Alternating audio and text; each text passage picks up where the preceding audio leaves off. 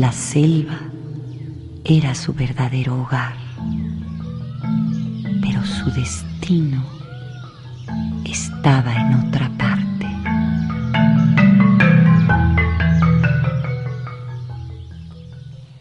Elisa, la niña bruja que buscaba la paz. Ton,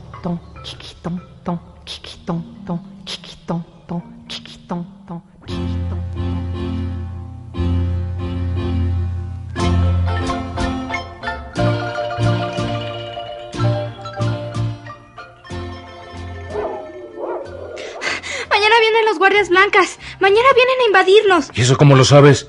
Porque sí, porque vi a dos hombres en el mercado. Bueno, pero ¿y eso qué? ¿Dijeron algo? Dijeron que mañana se verían junto a la cañada. Eso no significa nada, niña. En estos días todos los campesinos quedamos de reunirnos para trabajar juntos. Hay mucho que hacer ahora. Pero es que estoy segura de que sí eran, Lucio. Mira, mira, tranquilízate, Lisa. Los papeles del pueblo los tiene el abogado. Entre hoy y mañana nos dan un amparo con el que no nos van a poder hacer nada. Las tierras son nuestras.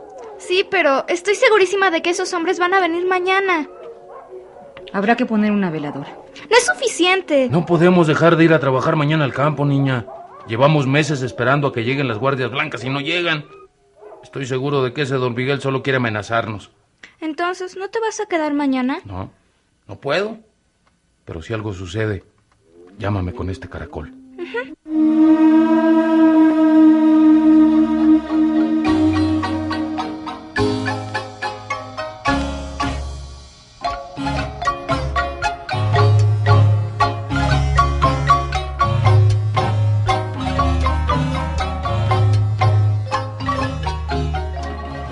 Las cosas se saben, se saben. Y yo estaba segura de que al día siguiente llegarían las guardias blancas a sacarnos de nuestras casas. Mi intuición nunca fallaba.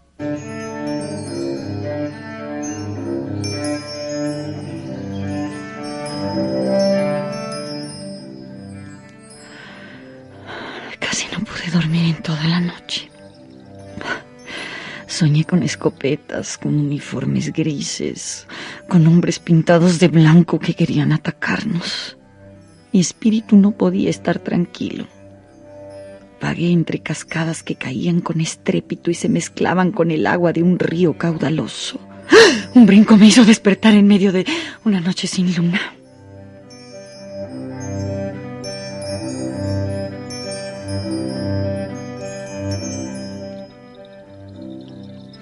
Y salí de la casa.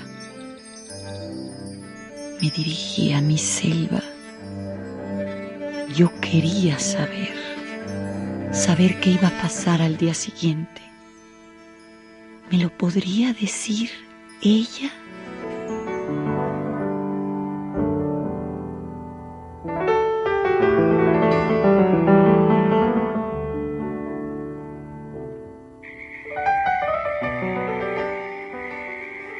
Abuela, abuela, ¿dónde está? Piedras, río, viento. Mi casa puede ser esta, pero la gente que vive conmigo en el pueblo tiene sus lugares a donde habita. ¿Es posible que se queden sin ellos? ¿Es posible que la maldad y la ignorancia avancen y destruyan la selva? Aunque sea un cachito, por una quimera. Me llamabas Elisa. ¡Ay, sí, abuela! Mañana vendrán unos invasores a quitarnos la tierra, a destruir la selva, a ocupar las casas del pueblo, a arrasar con el campo. ¿Qué hacemos? Elisa, hija, ¿te acuerdas cuando eras pequeñita y yo te cargaba en mis hombros y luego te arrullaba metida en un rebozo? No, no me acuerdo. Eras muy niña. Te querías comer las estrellas. ¿Sí? ¿Cómo puede ser eso? Ahora no lo recuerdas. Muchas cosas has olvidado. Uno cambia, abuela. Me estoy haciendo grande. Eso veo. Cuanto más tiempo pasa, más se olvida y más se recuerda. ¿Quiere decir que si nos quitan las tierras, eso lo olvidaremos en unos años? Quiero decir que desde donde estoy, el mundo lo veo efímero, cambiante.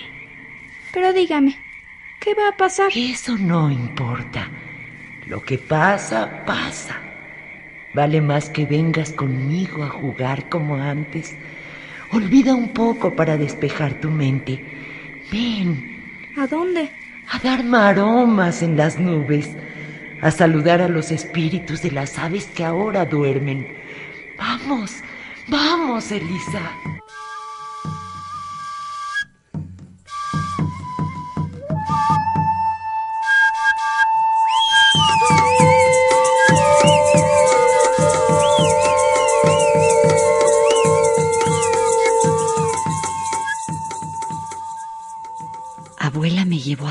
Por la selva de noche. Yo no conocía qué nos tendría preparado el destino para el día siguiente, ni cómo podríamos enfrentarlo. Pero dejó de angustiarme. Eso dio a mi mente claridad. En la noche sin luna, abuela desapareció y yo me encontré con mi tono, mi venado. Subí sobre su lomo y traté de que sintiera lo que yo sentía. Abrazada de él, me dio mucho sueño. Volví a casa y dormí sin despertar hasta que amaneció.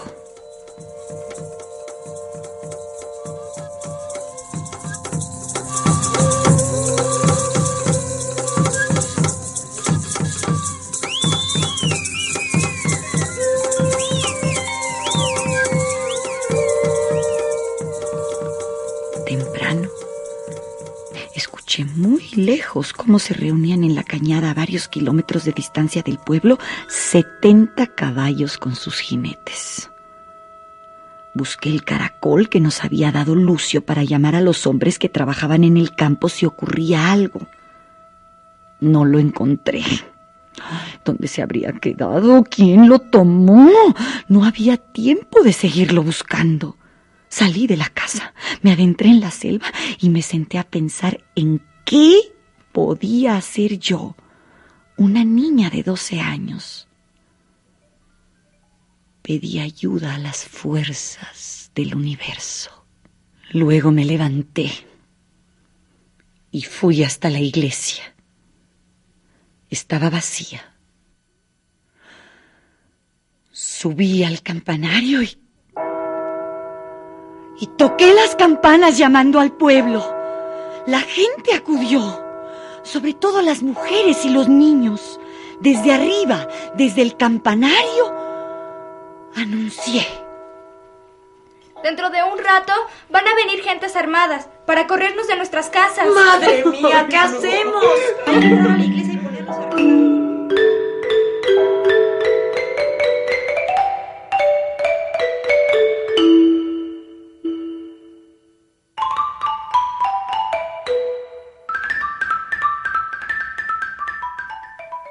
asamblea decidió trabajar como todos los días, recibir a los invasores pacíficamente. No moverse de sus casas, no contestar los insultos, no provocar ni pelearse. Solo trabajar y quedarse allí. Teníamos miedo, sí, pero no íbamos a huir, ni tampoco a golpear a nadie. Nos enfrentaríamos a ellos pacíficamente.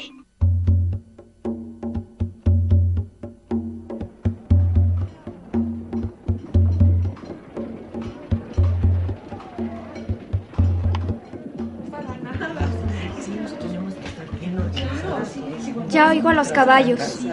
Falta poco para que lleguen. Vámonos a nuestras casas. Sí, a trabajar como todos los días. Y que nadie se mueva de ahí, pase lo que pase. Vamos.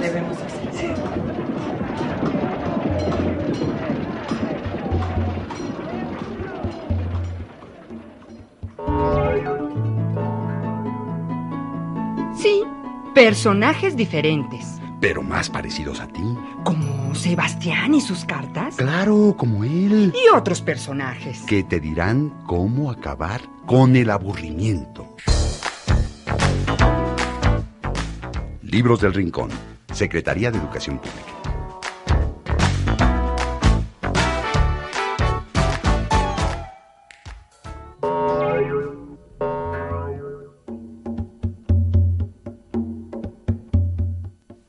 Cuando llegaron los primeros invasores, encontraron un pacífico pueblito con algunas señoras bordando vestidos con sus hilitos de colores, otras que desgranaban su maíz, otras más hacían sus tortillas, cocinaban sus frijoles. Mm, ¡Ay, se veían riquísimos! Los niños jugaban. Los viejitos tomaban el sol o se daban ahí, ahí andaban cuidando sus gallinas.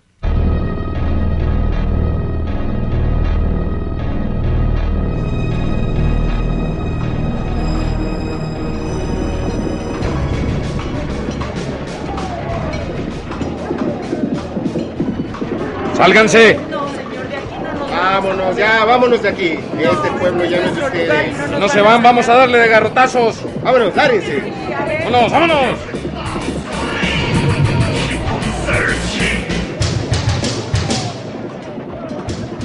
Pero nosotros, como si fuéramos de palo. Seguíamos en nuestros trabajos así, sin hacer caso.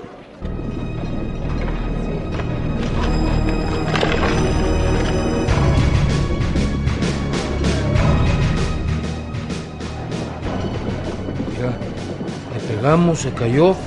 Y ahora ya se levantó y sigue barra y barra como si nada. ¿Qué hacemos? No sé. Pero yo vine a pelear, no a golpear a personas indefensas. No, se me hace que ya me voy, esto no me gusta. No, hombre, espérate. Mira, ahí en la casa de junto, qué rico huele. Café, ¿verdad? Vamos a ver si nos convidan un poquito. Pues vamos. Con permiso, señora. Y disculpe la molestia, ¿eh? Vaya, vaya.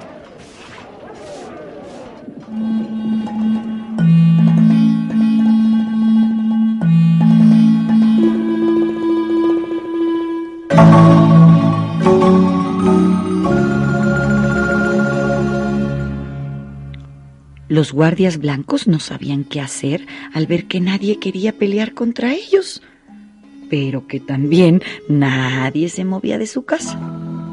Ellos no habían almorzado y el olor y el aspecto de las tortillas, los frijoles, el cafecito les abrían el apetito y les bajaban los ánimos bélicos.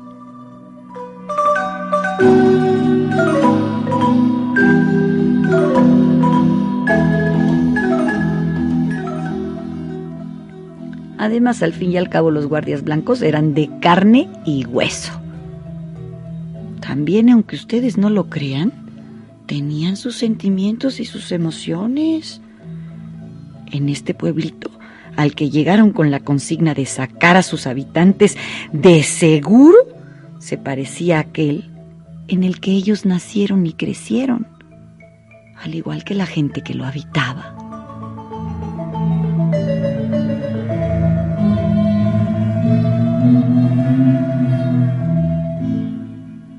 Algunos de los guardias blancos tenían hijos, como los niños que jugaban afuera de las casas, y mujeres como las que estaban echando las tortillas y se afanaban en arreglar sus casitas.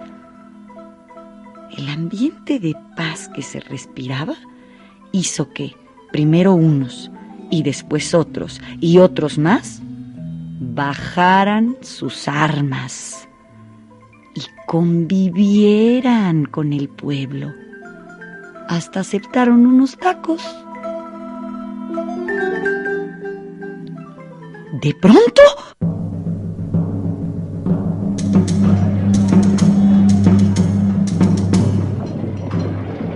Desde el campanario de la iglesia pude ver que... Oh no, ahí vienen más guardias blancos, muchos más. Y están bien armados con escopetas y palos. Parecen dispuestos a todo.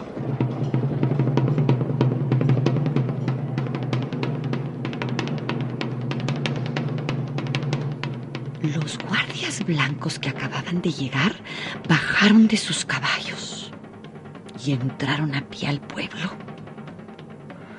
Por sus caras se veía que eran feroces y decididos. Dispararon unos tiros al aire. Sin saber qué otra cosa hacer, volví a invocar a las fuerzas del universo y de la naturaleza.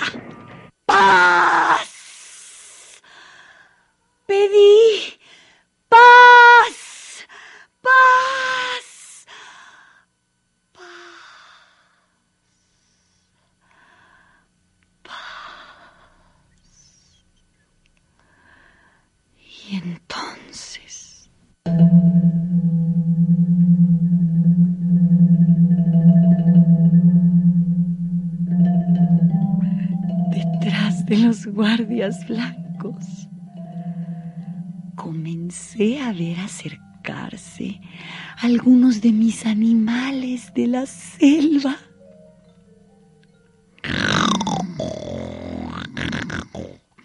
Un ocelote apareció entre un arbusto y le gruñó a un guardia.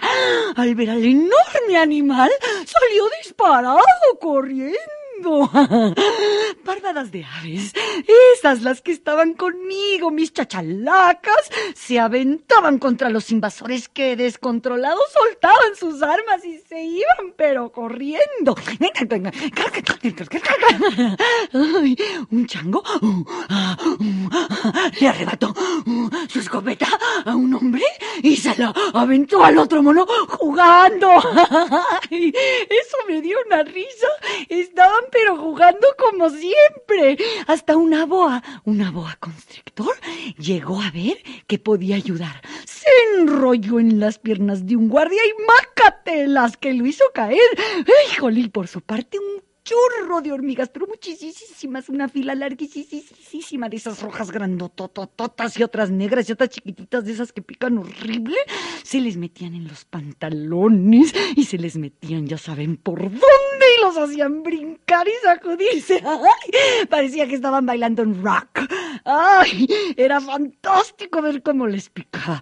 Pero lo más divertido fue cuando pasó por el pueblo una inmensa parvada de loros, guacamayas y tucanes volando y echando proyectiles de caca.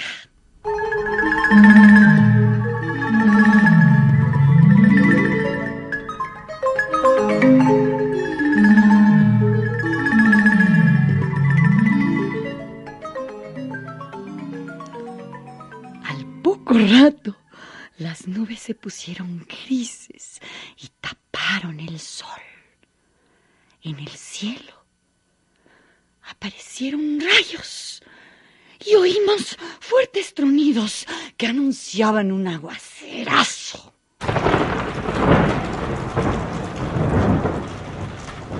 Supongo que te habrás preguntado dónde estaban mientras tanto los hombres del pueblo. Acuérdate, se habían ido a trabajar al campo, a unas tierras que estaban a un buen rato de caminar a pie. Uh, tenían muchas cosas que hacer. Pero te acuerdas también de que había ido a buscarlos Roger, el hijo de doña Ana y Lucio. ¿Sí? Nada más que resulta que, para llegar más pronto, se le ocurrió tomar un atajo y...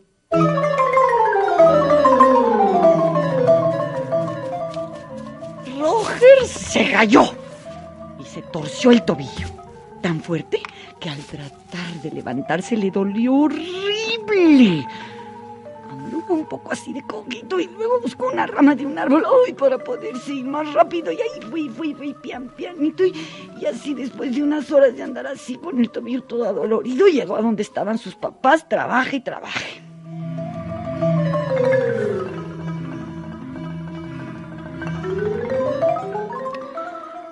Les platicó lo que sucedía, dejaron yuntas y bueyes y regresaron al pueblo lo más rápido que pudieron. Lucio subió al niño del tobillo lastimado a su caballo y éste les contó la decisión de la asamblea. Resistir pacíficamente a los guardias. no pelear, no salirse de casa, o sea, ni dejarse amedrentar, ni tampoco atacar, solo resistir.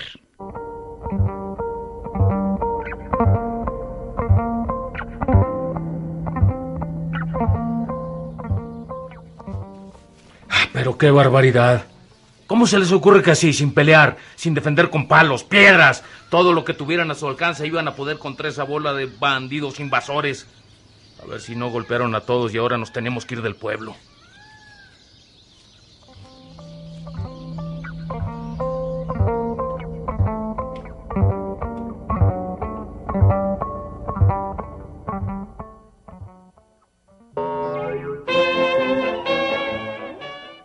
¿Sabías que en la ciudad no solo puedes ver animales en el zoológico? Existe un lugar con miles de especies que nunca habías visto. Además están en completa libertad y en su medio ambiente. Ah, que no sabes dónde. Pues en las bibliotecas públicas. Sí, ahí están los libros que quieras sobre animales. Documentales, datos científicos, historias, leyendas y muchas cosas más.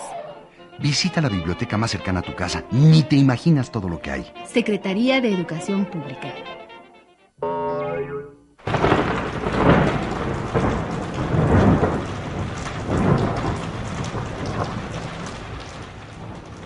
Los hombres llegaron cuando ya había empezado a llover.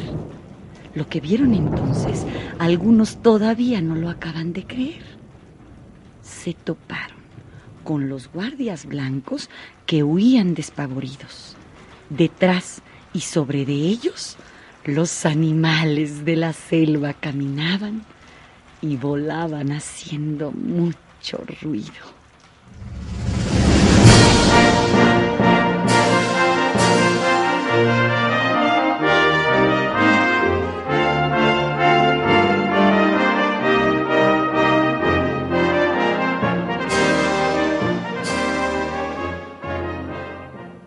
Creerme o no, como te plazca. Pero así fue como sucedió todo esto. Los invasores huyeron. Bueno, no todos. Otros departieron un taco y café como si fueran viejos amigos. Otros más jugaban con los niños. Las escopetas tiradas estaban por ahí aventadas y nadie les hacía caso. Al fin y al cabo, el pueblo es pueblo.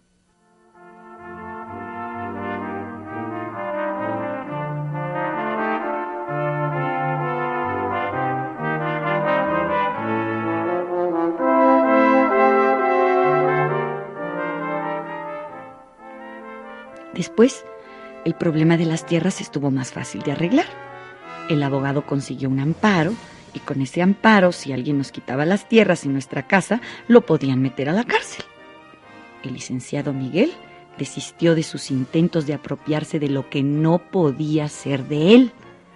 Y así, nadie pudo quitarle al pueblo lo que le pertenece desde hace cientos de años. La tierra, la que nos nutre, de la que comemos, donde están enterrados nuestros ombligos y nuestros muertos.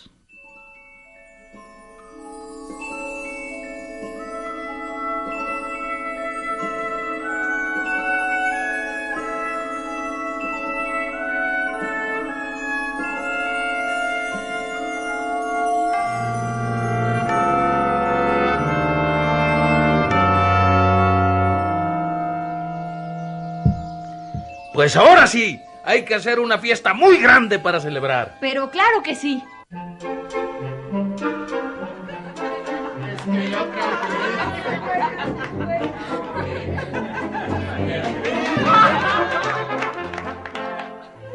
Sí, esto terminó con una fiesta. Los años han pasado. El pueblo creció. Los niños también. Lucio sigue siendo un luchador social. En el pueblo se encarga junto con otras personas de defender los derechos de los campesinos. Petra descubrió sus capacidades como sanadora. Hoy se encarga de curar las heridas físicas y del corazón de quienes acuden a ella. Nunca pudo enderezar sus piernas. Pero, pies, ¿para qué los quiero? Si tengo alas para volar. Aprendió a volar con el espíritu.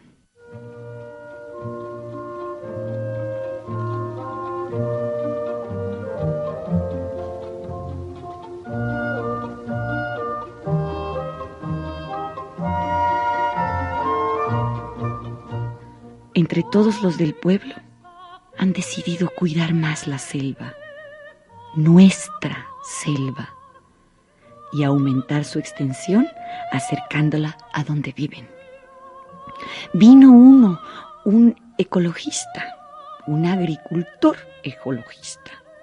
Vino a trabajar con ellos y hoy los campos de cultivo de maíz conviven con hortalizas, con árboles y otros animales unos y otros se acompañan y mejoran la tierra.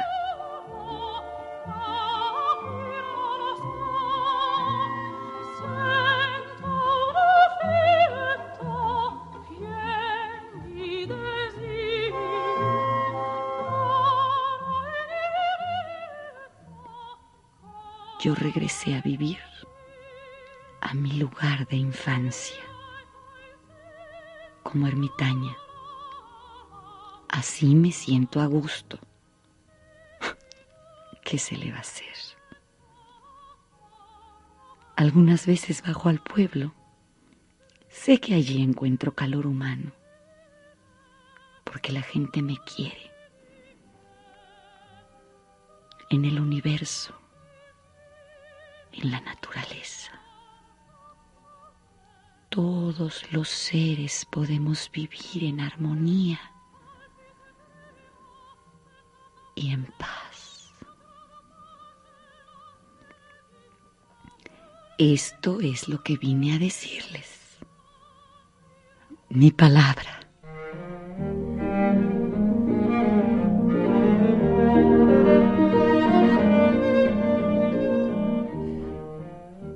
Este fue un trocito de la historia de Elisa, la niña bruja que buscó la paz.